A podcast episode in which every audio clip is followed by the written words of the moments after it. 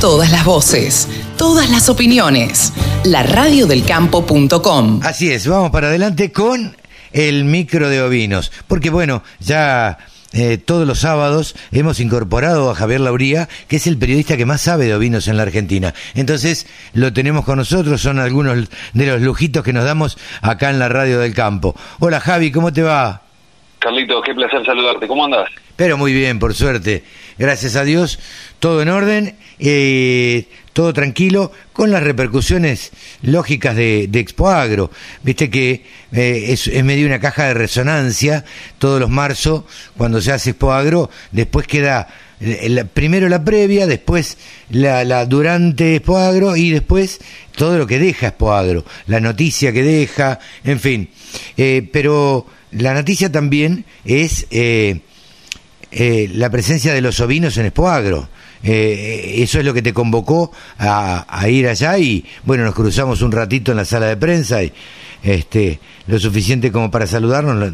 En general, uno está trabajando y fuerte en Expoagro. Es cierto, la verdad que fue, y, y empiezo de atrás para adelante, eh, ver a tantos colegas que estaban trabajando a full eh, me pone muy contento, mucha afluencia, más de 100.000 visitantes pasaron por el cuadro. Sí. Y la verdad que ver el trabajo, o sea, los periodistas estaban eh, entusiasmados, todos en general en la sala de prensa, vos veías, respirabas adrenalina. Sí, sí, sí. Eh, lo cual está bueno.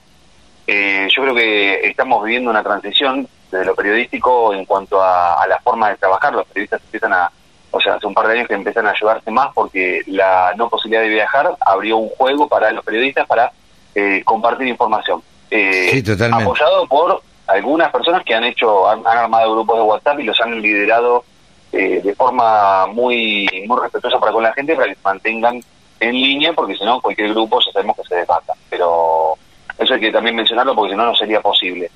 Eh, muchos grupos se han roto por, por diferentes razones y y algunos de periodistas tienen un auge muy bueno y muy fuerte. Así que sin duda, sin duda. La verdad que, la verdad que encontrarme con muchos con muchos colegas eh, fue muy entusiasmador para o sea, entusiasmador no sé si es una palabra que existe o la sí la pero a... la inventamos eh, muy entusiasmador porque nos abrazábamos nos saludábamos nos preguntamos por cómo andaban nuestras familias y qué sé yo la verdad es que para todos fue eh, gratificante la verdad que volver a encontrarnos fue gratificante. Lástima el día de la lluvia, pero bueno, ya es medio un clásico que, que haya un día en Expoagro que se suspenda por lluvia.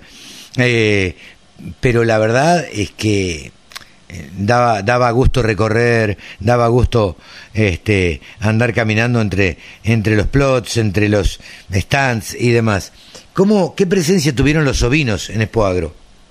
Los ovinos si bien tuvo, tuvieron poca presencia, tuvieron, o sea, fue interesante que estuvieran, que dijeran, acá estamos. Bien. Estaban en una ubicación estratégica, linda ubicación, porque la verdad que no, no, no la llegué a recorrer toda la muestra, fue un solo día y es enorme. Y bueno, yo no llegué a los ovinos. claro, bueno, zona, o sea, vos tenías zona ganadería, zona maquinaria agrícola, zonas varias, eh, galpones. Esto era en la zona de ganadería, en, un, en una de las esquinas de ganadería, cuando vos venías por esa calle importante, no sé si es la principal o no, este que prensa entraba por ahí y enfilamos hacia la izquierda, zona ganadería al fondo, sí. Te encontrabas ahí a los ovinos, cruzando la calle te encontrabas a los vacunos.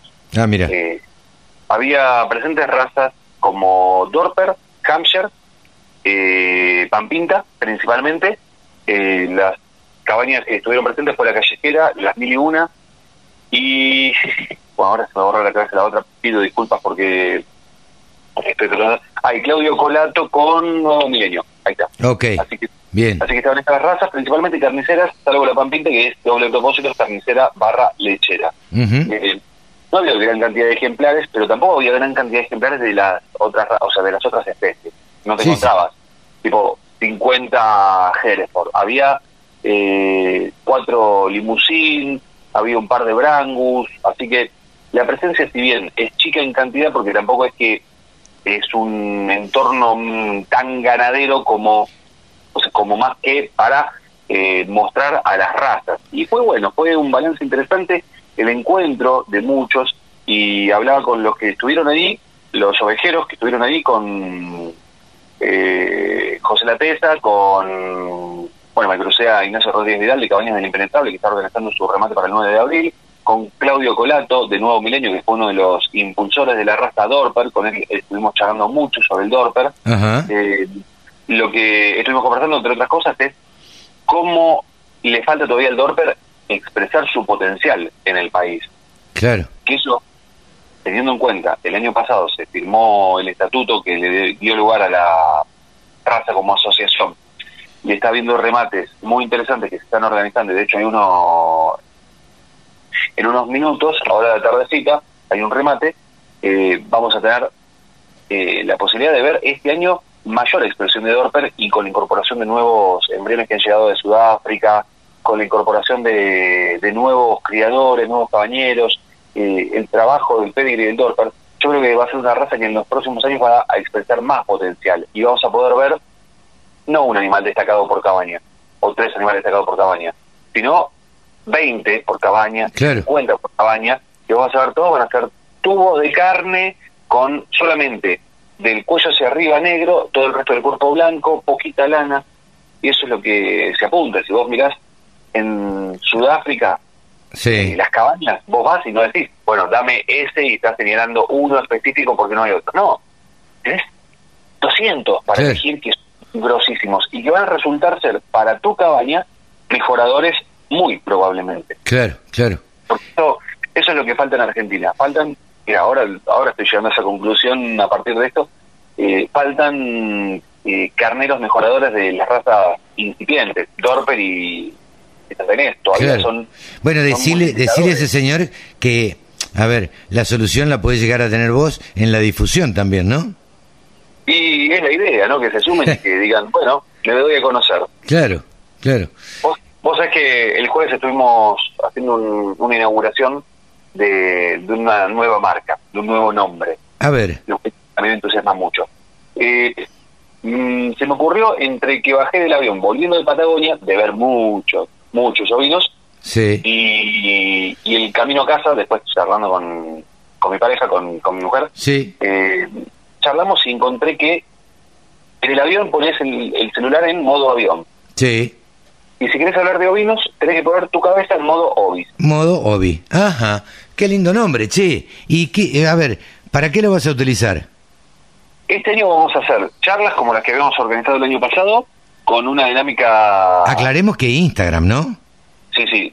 o sea, igual se, se puede encontrar también en YouTube y en TikTok. Ah, mira vos vamos ah. metiéndonos en TikTok también. Qué grande, tiktokero. Sí, sí, totalmente. Esto lo digo ahora, eh, 19 de marzo, y dentro de un año, si querés, retomamos esta charla sobre TikTok. En un año vamos a ver mucha gente del ámbito ganadero en general en TikTok. Todavía hay poquitos, pero yo de acá a un año vamos a ver mucha gente y creo que le va a robar el lugar que hoy se ganó en Instagram. Mira vos. Bueno, puede ser, puede ser que, que reemplace, ¿no? Vos viste que las redes sociales van cambiando y van teniendo distinta tónica, ¿no? Por, por épocas. Totalmente. Eh, a mí me preguntaron... ¿Qué va a hacer? ¿Qué, ¿Qué más va a hacer Modovi? También va a trabajar en, bueno, la presencia en los remates, la presencia en la difusión de la información, en lo que tiene que ver con también el despertar ideas. Las charlas que habíamos hecho el año pasado eh, tienen el mismo corazón, básicamente. Eh, y la intención es despertar ideas, buscar encontrar soluciones como punto de partida. Yo no voy a, no pretendo arreglarte un inconveniente en el campo, pretendo despertarte ideas para que vos lo soluciones, pero que tengas esas ideas. Sí, sí, sí. Que surja. Y, ya no, no, no había lanzado la, la propuesta, que ya había hablado con tres o cuatro, le conté la idea y me dijeron, te acompaño, te sponsoreo, quiero ser parte porque eh, sintieron muchos que es una vidriera para darse a conocer porque lo vino, la realidad es que es eh, no solamente es animal menor por el tamaño o por la, cantidad de ejemplares que hay en el país respecto de, otras especies, sino también porque están muy en las penumbras, esto lo tengo que decir sensatamente. Sí, sí, eh, sí, sí, no ha tenido el desarrollo que, que ha tenido eh, otras otras razas o este otras especies, mejor dicho. Tal cual. Pero bueno, ya es hora que despegue, ya es hora, el otro día lo hablábamos con varios también en Expoagro, eh, cuándo va a ser la hora de, del ovino, ¿no? ¿Cuándo, ¿Cuándo le va a tocar la hora al ovino y, y que nos acostumbremos a comer este un, un rico borrego? Oh, no te puedo explicar. Eh, al respecto vengo charlando mucho con Juan Luis Uccelli, Ajá. El máximo referente del sector porcino, y estamos haciendo unos informes, se viene el segundo, estamos trabajando en el segundo informe, y él me decía, la gente tiene que empezar a comer ovino. Si come porcino, y antes comía 3 kilos, que prácticamente de esos, de esos 3 kilos todo era chacinado, ahora sigue comiendo esos 3 kilos de chacinado, pero le agrega otros 17 de carne de diferente, en diferentes formatos. Sí, claro, claro. Bueno, Pero bueno, se tiene que se tiene que desarrollar, lo decimos siempre. Eh, contá con la radio del campo eh, para Modovi. buenísimo, buenísimo, perdón, estaba tomando líquido porque estoy con la garganta un poco cansada. Bueno, eh, no te quiero cansar más. Eh, Nos despedimos hasta la semana que viene, Javi. Claro que sí, estaremos presentes todos los sábados como de costumbre, Carlito. Javi Lauría, el periodista que más sabe de ovinos, ha pasado aquí en la radio del campo. El sector que más ingresos le genera al país se merecía tener una radio. www.laradiodelcampo.com